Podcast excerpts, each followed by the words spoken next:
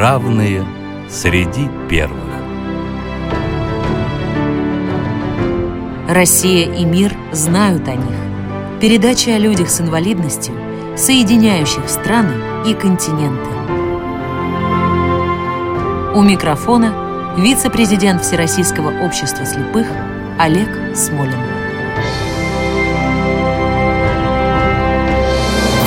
Здравствуйте! Сегодня наша героиня – знаменитая революционерка. И программу о ней мы, естественно, начнем с революционной песни.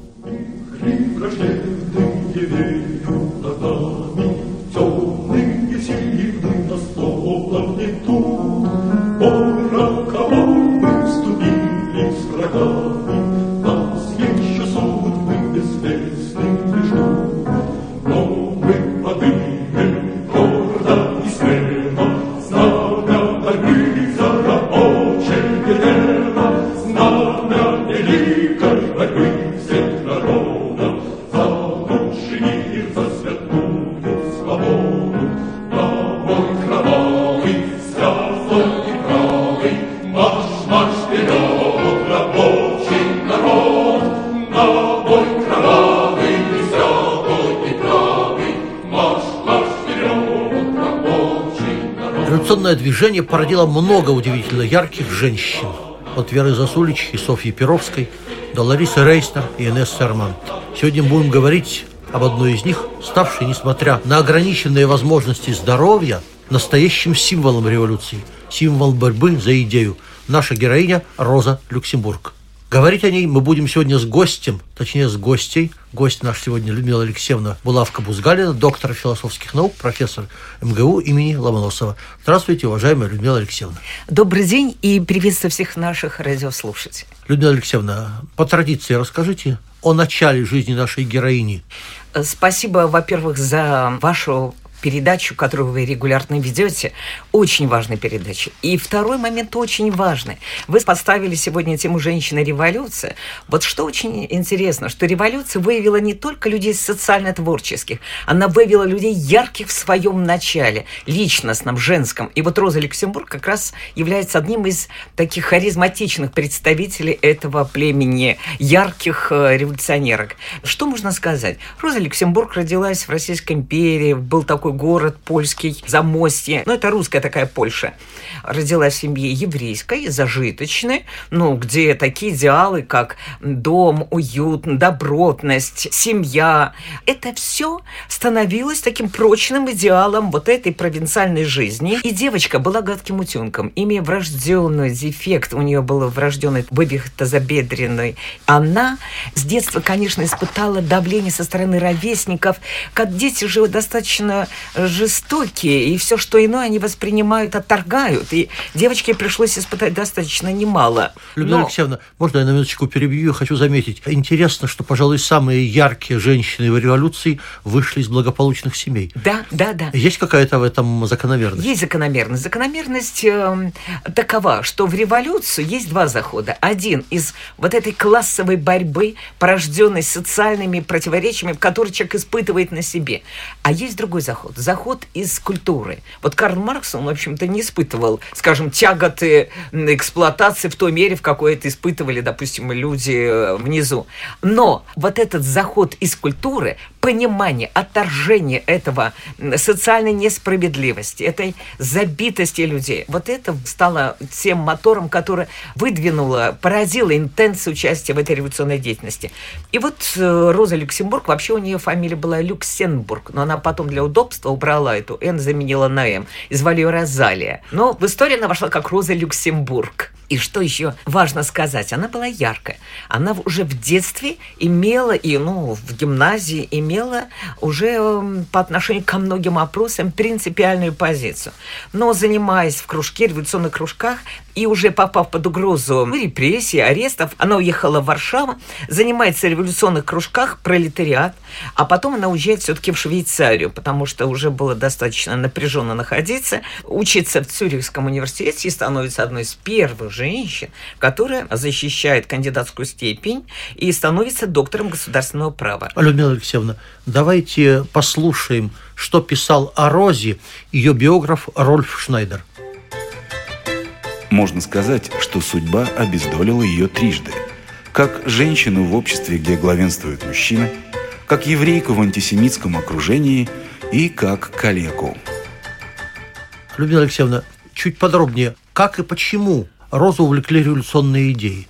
В силу своей высокого уровня культуры, в силу обостренности социально-пронзительного чувства, социальной атмосферы, которая была в это время в Российской империи, в силу того окружения, которого у нее уже появлялось, в воздухе уже носился запрос на грядущие перемены. И она, кстати, мы вспомним, даже Маяковский в гимназии занимался, будучи мальчишкой, уже революционной деятельности в Грузии.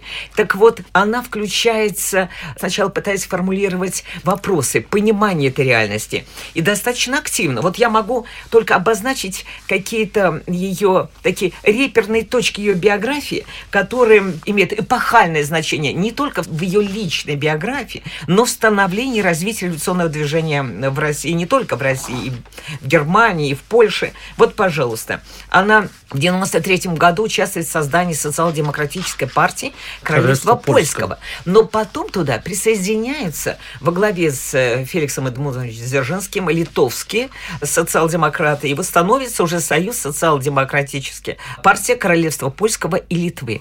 Она, конечно, стала таким выдающейся фигурой левого крыла социал-демократической партии Германии. Общалась со многими, с Плехановым, Жаресом, Жан Жаресом, Лениным, Бебелем. И в польской эмиграции в Швейцарии работает с польскими студентами активно. Она продолжает работать вместе с польскими горняками Силезии и так далее.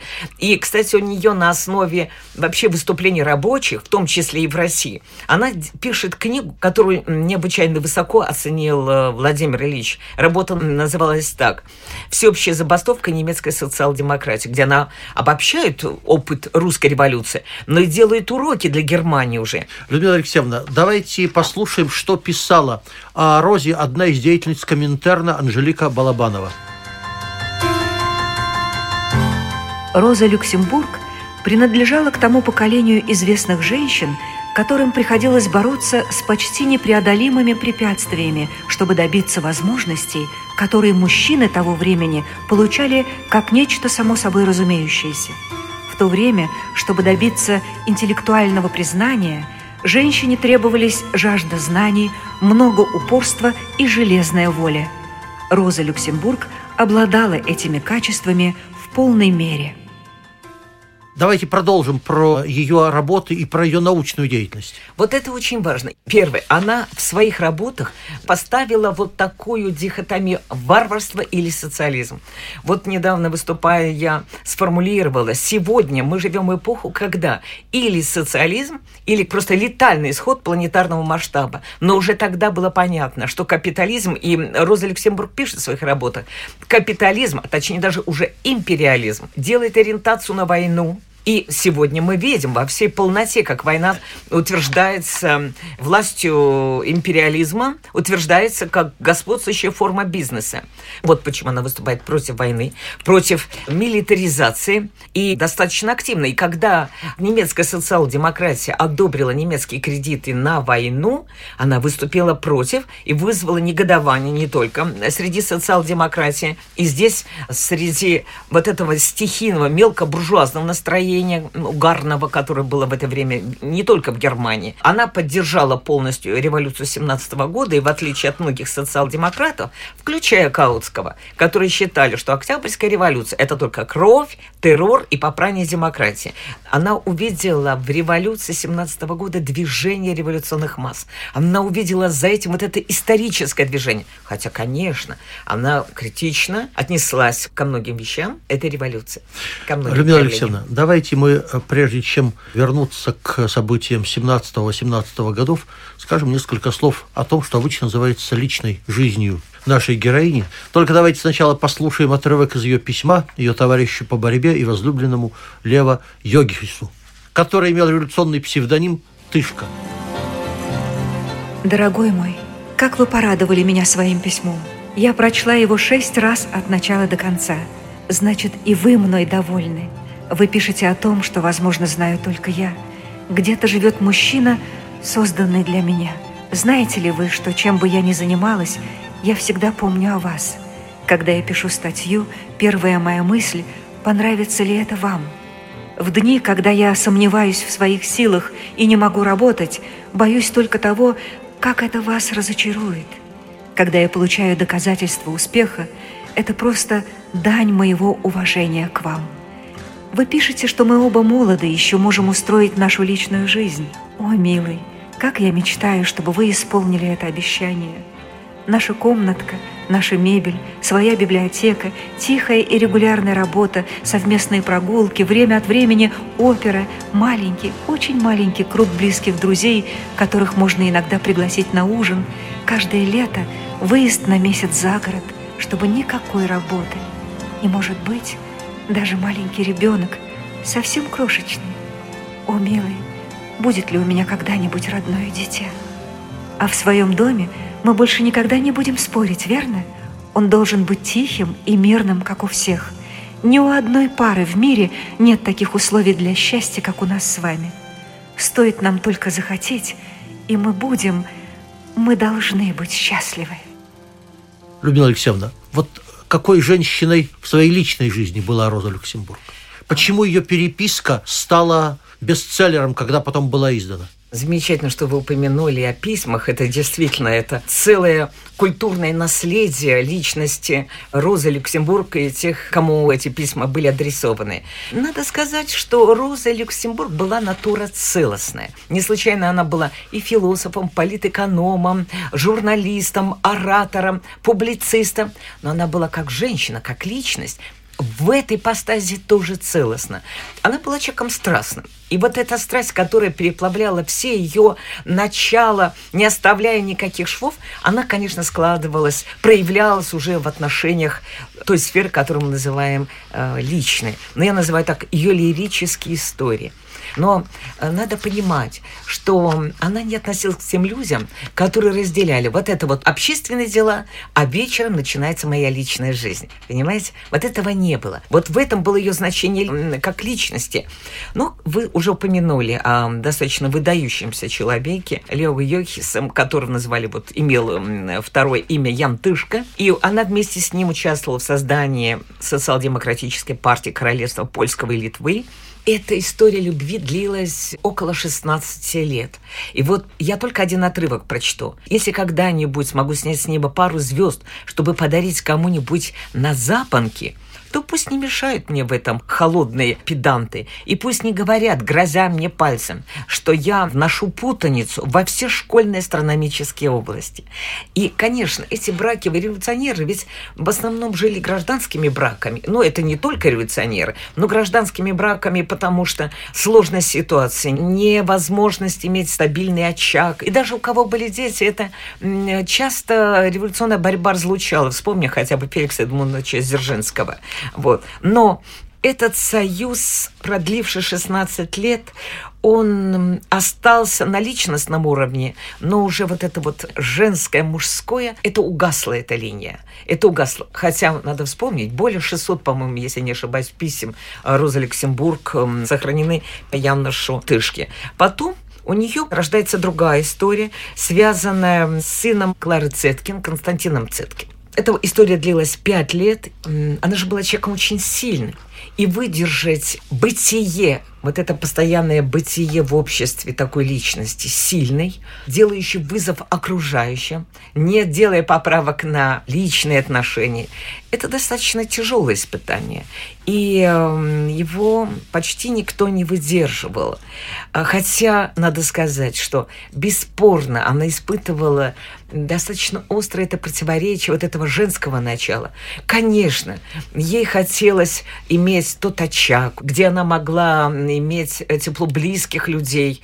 Она, конечно, как любая женщина, мечтала о детях, но судьба распорядилась иначе. Но здесь бы я сказала вот что – Отсутствие этих обстоятельств не отменяло в ней любовь. Любовь адресовалась окружающим ее людям. И не только. Она ведь очень любила природу, птиц, музыку, живопись, литературу, искусство. Но, надо сказать, была еще, конечно, одна история, ну, которая я не очень буду на ней останавливаться. Героем этой истории был уже адвокат некий Пауль Ливи, но эта история тоже долго не продлилась. Скажу одно слово про Яна Тышка, который был арестован после подавления Берлинского восстания рабочих. Если Роза Люксембург была убита в январе, то Ян Тышка был вскоре в тюрьме убит. То есть эта плеяда революционеров имела, конечно, трагический такой исход, но трагический в том смысле, что огромный потенциал этих людей не был до конца реализован. Э, до конца, потому что можно представить, сколько могли бы они еще сделать. Людмила Алексеевна, давайте послушаем еще один отрывок, на сей раз из письма, которое Роза Люксембург отправила из тюрьмы. Я мечтаю быть прежде всего человеком твердым, ясным и веселым. Да, веселым, несмотря ни на что, вопреки всему, ибо скулить – удел слабых. Быть человеком значит радостно бросить, если нужно, всю свою жизнь на великие весы судьбы. Значит в то же время и радоваться каждому светлому дню, каждому красивому облаку. Кстати, о тюрьмах. Сколько времени Роза провела в тюрьме? За что она туда попадала? Более четырех лет. Если взять суммарные ее отсидки, то это около четырех лет но в основном в период э, Первой мировой войны. Да, в период Первой мировой войны. И, например, в феврале, она 18 февраля 15 года отсидела год тюрьмы, вышла на свободу, а через три месяца ее опять в 16 уже году на два с половиной года. В декабре 18 года она руководила вот учительным съездом Коммунистической партии Германии. И в январе уже 19 года, после выступления берлинских рабочих, она была арестована. Людмила Алексеевна, а, а за что Роза Люксембург попадал в тюрьму, в особенности в период войны? А, в период войны это прежде всего связано с ее антимилитаристской, антивоенной деятельностью, потому что настроение в обществе, говоря современным языком, пропаганда войны, пропаганда успеха, победы в этой войне, она подняла вот эти мелкобуржуазные массы, и она, конечно, пошла поперек. Причем поперек, ладно бы, течений, обывательских течений в обществе, но и поперек социал-демократии. Кстати, объединив и выявив мелкобуржуазную сущность этой социал-демократии. И, конечно, ее работа на альтернативу. Она выступает с критикой капитализма, с критикой вот этого накопления капитала, которая она, одна из лучших работ, которая у нее сделана, и книга до сих пор очень актуальна. Но вот эта позиция революционная, антимилитаристская, она да. стала причиной. Роза Люксембург была одним из лидеров левого крыла германской социал-демократии. Скажите, а в чем тогда суть ее дискуссии с Владимиром Лениным? А с Лениным основная суть дискуссии заключалась в том, что, поддержав революцию и относясь необычайно с глубочайшим уважением и признанием Ленина, она считала, что однопартийная система утверждения власти большевиков неизбежно ведет к диктатуре. И сама диктатура пролетариата это ведет к некой потом диктатуре власти вообще, она уже бюрократии. бюрократии. И не случайно Троцкий приводил в пример часто ее позицию, уже критикуя сталинизм и так далее. Отчасти это имело основание, но э, здесь я думаю, что она не до конца оценила диалектику Ленина в утверждении диктатуры пролетариата. Ну что ж, а теперь мы приближаемся к финалу жизни революционера, революционерки. Расскажите нам, пожалуйста, о Берлинском восстании и судьбе Розы Люксембург. Да, это трагическая страница, и трагическая страница для, конечно, Розы Люксембург, но еще в большей степени для германского пролетариата и еще в большей степени для Германии. Это выступление было подавлено, и это понятно, это выступление было неизбежно. Кризис, который развивался в Германии, да не только в Германии, в странах всех участников Первой мировой войны, экономический мощный кризис, социальный, политический, он выбросил пролетариат на выступление. С одной стороны. С другой стороны, надежда на какое-то нереволюционное, реформистское изменение ситуации заставляла подавлять вот эти активные интенции э, революционеров. И, конечно, ее арест, это тяжело даже вот говорить. Они бы с Карла Липни там были арестованы, в одной из гостиниц был допрос тяжелый, с избиениями. Но по разным версиям, когда их везли уже с гостиницы, били и в машине, в которой везли, и убил ее конвоир, причем выстрелом в голову. Тело было сброшено в реку. Нашли не сразу, только в мае по тому телу, которое было обнаружено в реке, сделали сделали идентификацию, что это тело Розы Люксембург. Она была похоронена позже, по-моему, где-то в мае, если я не ошибаюсь. И эм, там сейчас памятник стоит Роза Люксембург. Я была вот в Берлине, видела, и возле фонда Роза Люксембург стоит скульптурная композиция ее. Но я скажу так, что качестве такого принципа бытия, о котором говорила сама Роза Люксембург, и которому она всегда следовала. Она говорила так, смело, уверенно и улыбаясь, несмотря ни на что. Она писала это, кстати, из тюрьмы э, Бреслау в декабре 17 года. Я бы добавила так. Жизнь, борьба, творчество, любовь Розы Люксембург показали и доказали – что даже в сложнейших личных обстоятельствах, имея тяжелый физический недуг, эта женщина подтвердила, что в жизни человека важны даже не столько обстоятельства, хотя они, конечно, важны, сколько полнота бытия. И вот эту полноту бытия она сотворила сама, но творила ее, творя саму эту историю. Вот это очень-очень важно. И еще хотела бы сказать, она была творцом не только революционного движения мировой истории, она была творцом культуры. Кстати, не случайно ее тончайшее поразительное понимание русской литературы. Я позволю только одну фразу о том, как она пронзительно слышала природу русского языка. Она говорила так. Русская литература – это язык, который сочетает благозвучие итальянского с мужской силой английского, а также с благородством и глубокомыслием немецкого, бьющее ключом богатства таланта, сияющей красоты мыслей и ощущений. И она была убеждена, об этом она писала – и в своих книгах о Короленко, и в своих статьях, у него более шести, по-моему, шесть статей о литературе. О Толстом она говорила, что Россия одним рывком явилась на свет как несомненное звено европейской литературы, которая выросла на достоянии Данте, Рабле, Шекспира, Байрона. И вот она проявила всю диалектику вот этого сплава в себе исторического и культурного творчества, делая вызов нам сегодня. Ну что ж, э, высказывание о русском языке, кстати, весьма похоже на Михаила Васильевича Ломоносова. Но я хотел бы завершить э, историческим обобщением, которое принадлежит Исааку Дойчеру, который сказал с убийством Розу Люксембург свой последний триумф. Праздновала кайзеровская Германия и первой нацистская Германия. Действительно, это убийство в каком-то смысле было провозвестником будущего наступления нацизма. Напоминаю, нашим гостем сегодня была Людмила Алексеевна Булавка-Бузгалина, доктор философских наук, профессор МГУ имени Ломоносова. Благодарю а за... вас. А в завершении я хочу сказать, что после смерти Розы Люксембург ее теоретические работы на некоторое время были забыты как неудобные и противоречащие некоторым догмам. Однако ее имя стало символом революции и борьбы за социальную справедливость. Ее именем названы улицы и площади, школы и фабрики. Не случайно один из героев Чевенгура Андрея Платонова носил на груди и сердце именно портрет Розы Люксембург и клялся отомстить ее убийцам. Лишь в конце XX века появился новый интерес к Розе, к ее личности. Ее любовная переписка была опубликована, выдержала несколько изданий и завоевала бешеную популярность в Европе. По ее биографии снято несколько фильмов, а несколько лет назад Берлинский театр «Грипс» поставил спектакль о ее жизни, который пользовался огромным успехом. Напомню также, что именем Розы Люксембург назван фонд, продвигающий в мире идеи свободы и справедливости – Пусть посмертно, но справедливость восторжествовала. Мы прощаемся с нашей героиней вновь революционной песней. Программа